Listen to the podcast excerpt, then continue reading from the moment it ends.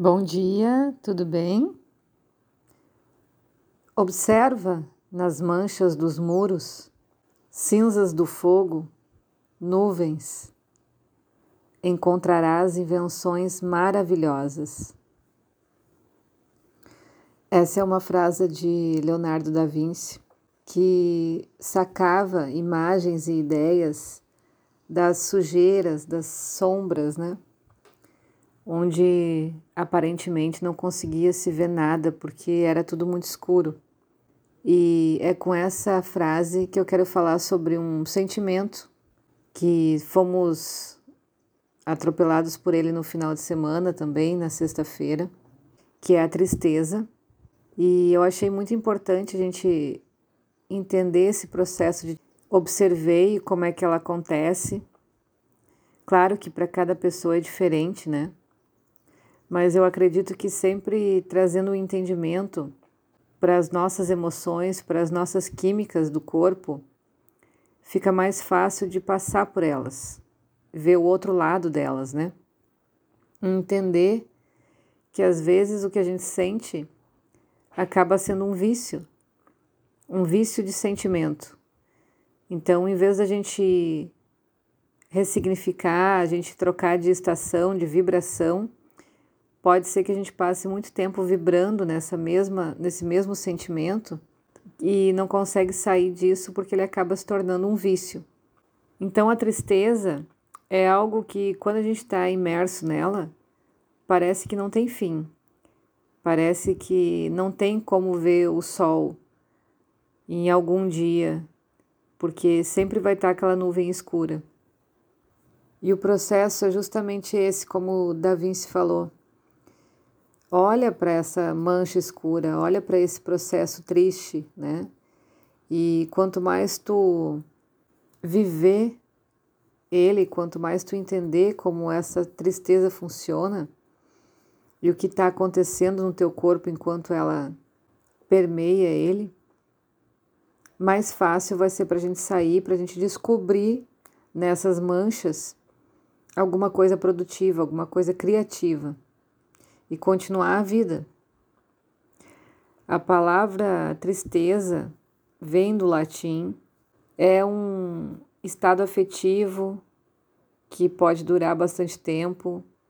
Ele vem junto com um sentimento de insatisfação e acompanhado também de uma desvalorização da existência do real.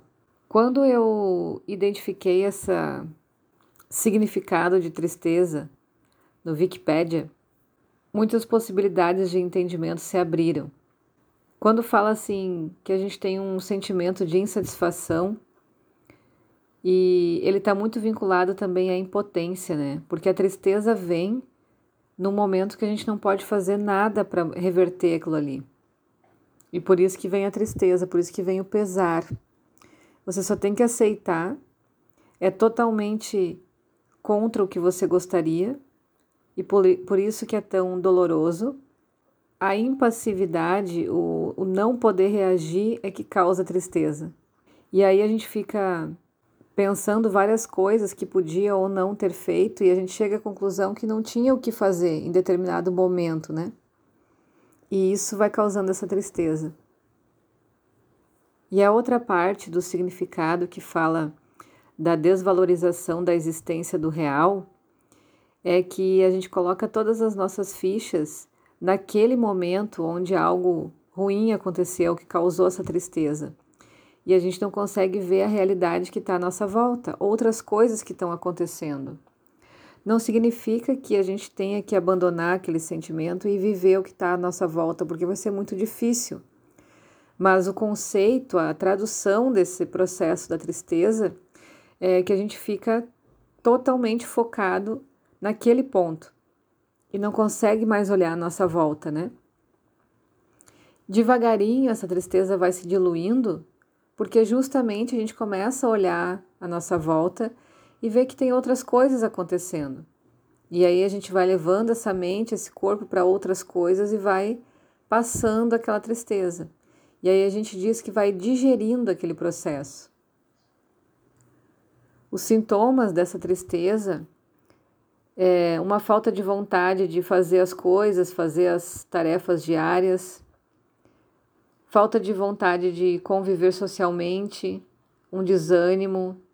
E tem um escritor chamado Benedictus Spinoza que diz assim: é a transição do homem de uma perfeição maior para uma perfeição menor, como definição de tristeza, né?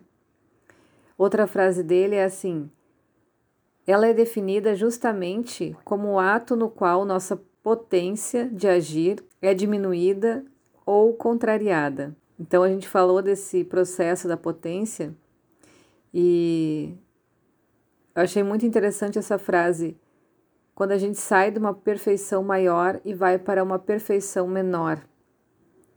Ou seja, a gente oscila, né? Entre a perfeição maior, que poderia ser a alegria, e a menor, que é a tristeza. Mas nenhuma delas deixa de ser perfeição.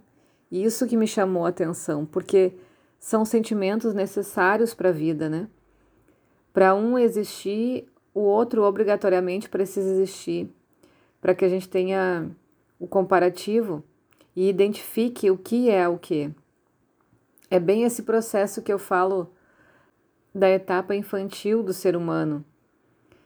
Se você não coloca o que é certo, o que é errado, o que é vermelho, o que é azul, duas coisas, uma do lado da outra, na frente quando você está ensinando algo para uma criança, ela fica sem padrão.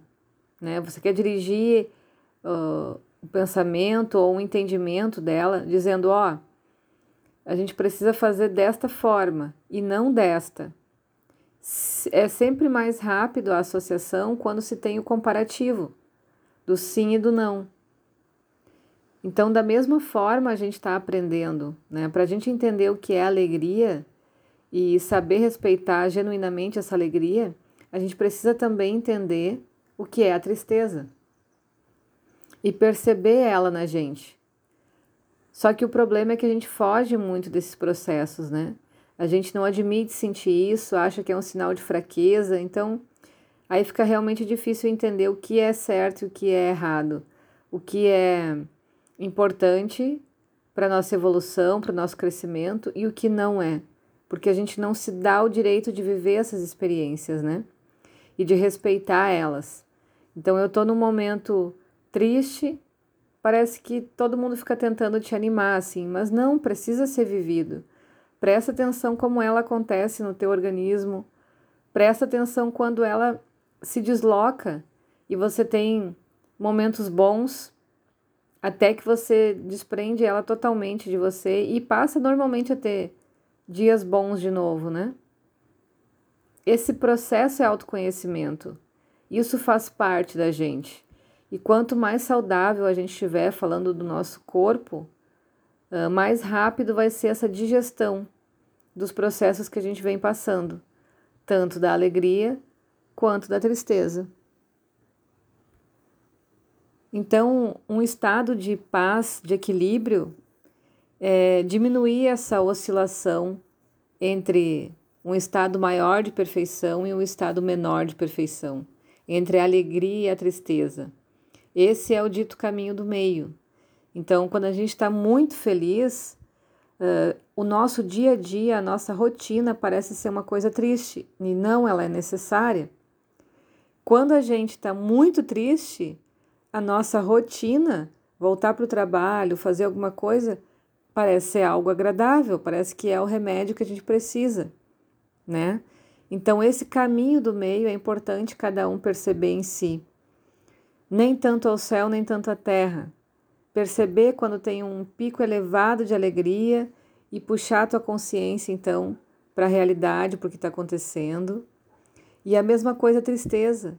Quando tem uma queda muito grande, elevar lentamente a tua energia para o ponto do meio e respeitando sempre todos os caminhos. Certo? Um beijo e um excelente dia.